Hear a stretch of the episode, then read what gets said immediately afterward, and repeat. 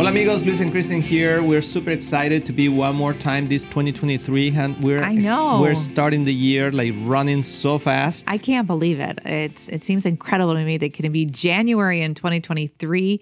I just remember. Do you remember the song 1999? I wasn't Okay. born. No. Oh, right.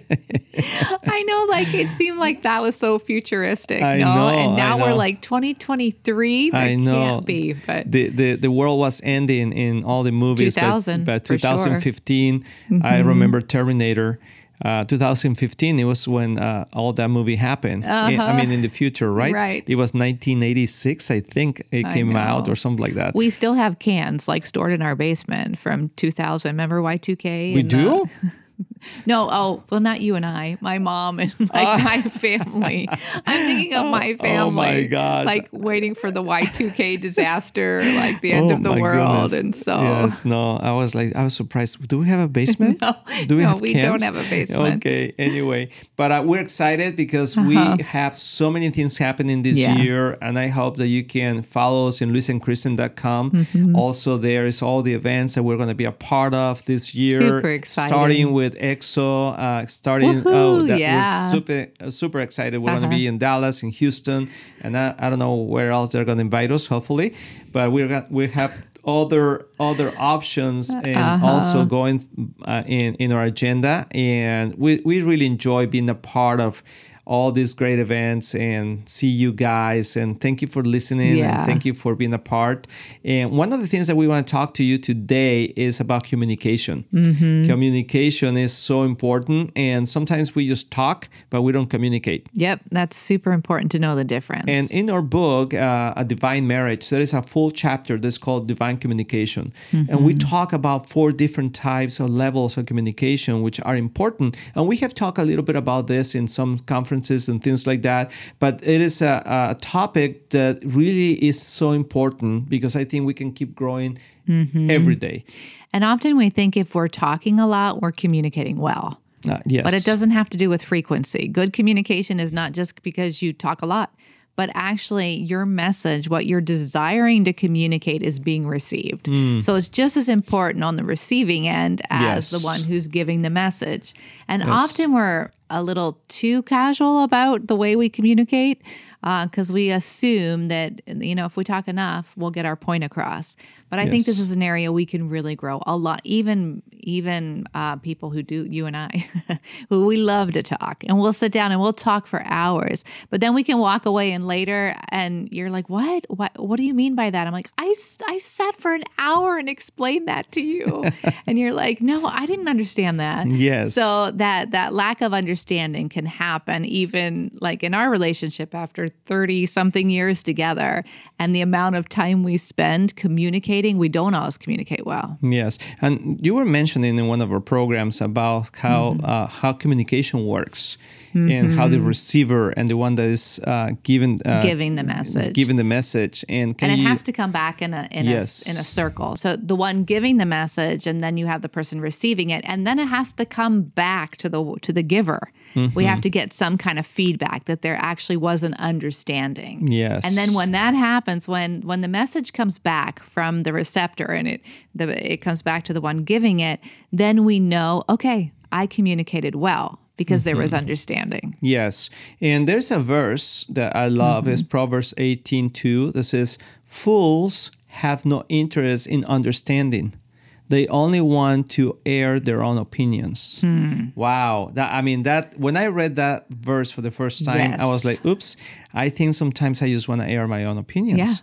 And what this means And is that's that not good communication. No, it's not. Is that you're not interested Yeah. in in listening to the other person, and I don't know if that has happened to Uh-huh. you that you're in that communication and you're just waiting for your time to talk. Yeah. and then you're just waiting, and, and the other person is talking. You're like, uh huh. Uh-huh, uh-huh. But really, you just want to. It's like uh, jumping the rope, right? That, that you just like, okay, it's my turn. Yeah. Here I go. There's a saying in Spanish, eso no es nada. Uh, yeah. like it. that's nothing. Well, you got to hear what happened to me. you know, Yes, like, and then it's all about me, me, me. After Yes, that, Uh-huh. and that's not good communication. So there's four levels of communication. We are concentrating on one or two of them today, but we're going to continue in the next podcast uh, talking about this. But one of them is the casual communication, Mm-hmm. uh, intentional, emotional, and spiritual. And the casual communication has to do with what we do every day, how we communicate Mm-hmm. every day, the simple things. Good morning. Do you want some coffee? Mm-hmm. Uh, see you tonight. Uh, are we going to go to church? Pick up the kids all Yeah. those kind of things. Even at work, we just come here. Here's the, the report you asked me for. Yeah. Uh, do you want to go get lunch? But th- there's a key factor in having a good communication in that level of communication, that it is the attitude. yes, Having the right attitude. Mm-hmm. And I love how you explain that. And I don't know if, honey, if you can just help us to to walk through Well, that. even at that level, that basic level, if we want to improve, we can improve with the words we're choosing and the way we're saying them. Mm. So that's what we mean by attitude. You know, am I impatient when I'm communicating this?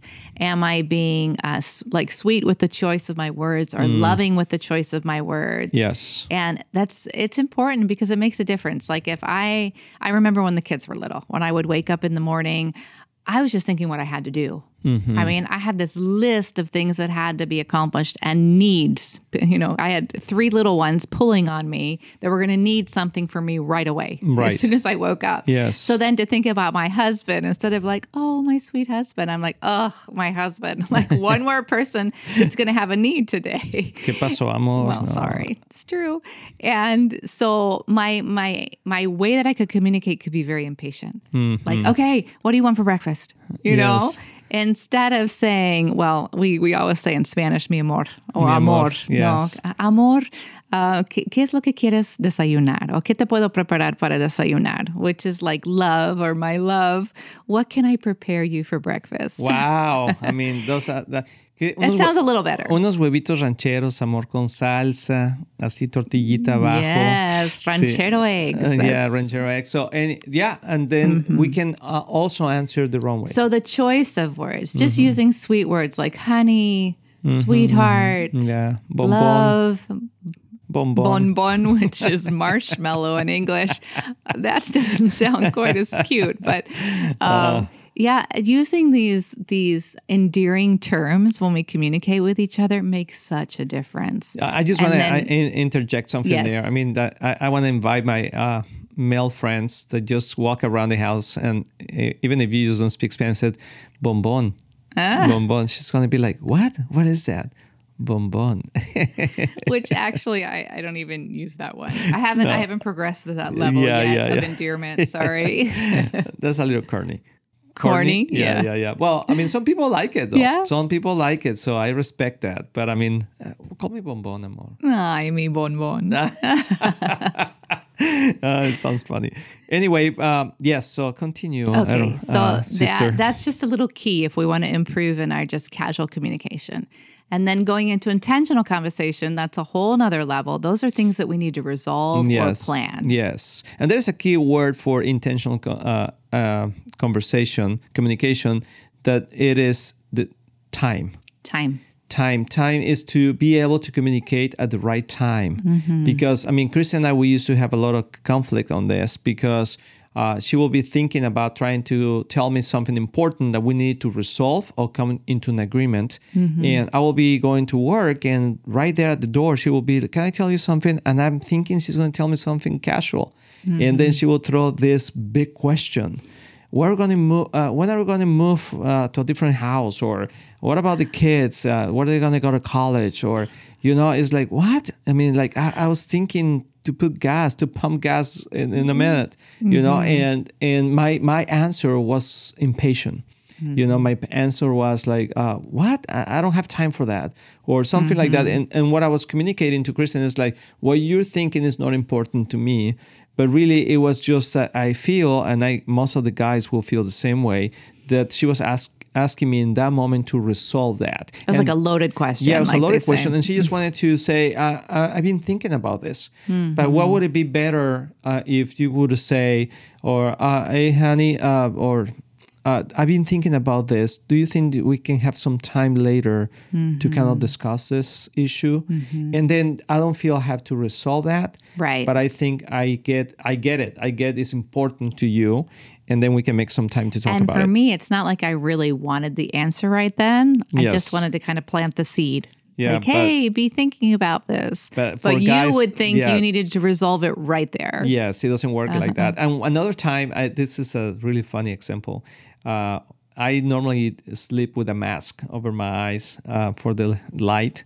And then one morning I was sleeping, uh, but because Kristen, let me say this, she wakes up with all these ideas and thoughts already. I mean, she is like something's happening through the night that is uh, getting so loaded in her mind that when she wakes up, she has all these things she wants to share. I'm the opposite. I just sleep, I disconnect, and when I wake up, I need a few minutes to kind of like reload and get ready Right. for the day. So one day, Kristen, uh, I, I felt that there was a presence like very close to me, uh, and I was like, "Is is you? Is this you, Holy Spirit?" And then, uh, but I I lift up my mask, and there's Kristen. Her face is right there, is smiling at me, and she's saying, she's asking, "Are you awake? Are you awake yet?" I'm like, uh, "No, uh, yes, I guess. I don't know." you know i'm like why she's like well it's because i need to share something with you and then uh, uh, i was like okay let me go to the bathroom and come back so but uh, it's just funny the way that we communicate I think I definitely process in my sleep without Yes. even knowing it. Like I- I, wake up with all these solutions to what I've been thinking about, and I was excited to share it. Yes. But I had to learn that it wasn't respectful to be um, obligating you, so to Yes. speak, to to be on my time frame or the way that I function. Yes. And so I had to learn to give you your space because sometimes you'd actually get annoyed with me, like, hey, hey, hey, because again, you think I want you to resolve everything. Yes. And maybe I just want to like bring the the topic up and begin Mm-hmm. to kind of mull over and think about it and come to ideas. Mm-hmm. But you think I want a solution and you're not in the mood for a solution yet. You're you're just waking up. So I had to learn to like give you space. yes and i had to learn to come back and say okay now tell me what you wanted to tell me Yes. because then sometimes i would just keep going with my day and Uh-huh. that, that will not work out. So hopefully this will help you out a little bit. We'll be continually talking about this topic of the four different levels of communication. Remember that they're in our book uh, a divine marriage and you can just get it there next to store or any other uh, venue that you can buy books. And So if we just sum it up, to improve in our casual co- uh, communication is work on our attitude, the words that we choose, and to improve on our intentional communication is to schedule the right time to talk about these things that that need more intentionality. Yes, and uh, just to remember, we're going to be there in EXO here in Dallas, in Yes. Houston, and we would love to see you. So register there and uh, be a part of that great event. So see you there, guys, and next Yeah. time, Bye bye. bye.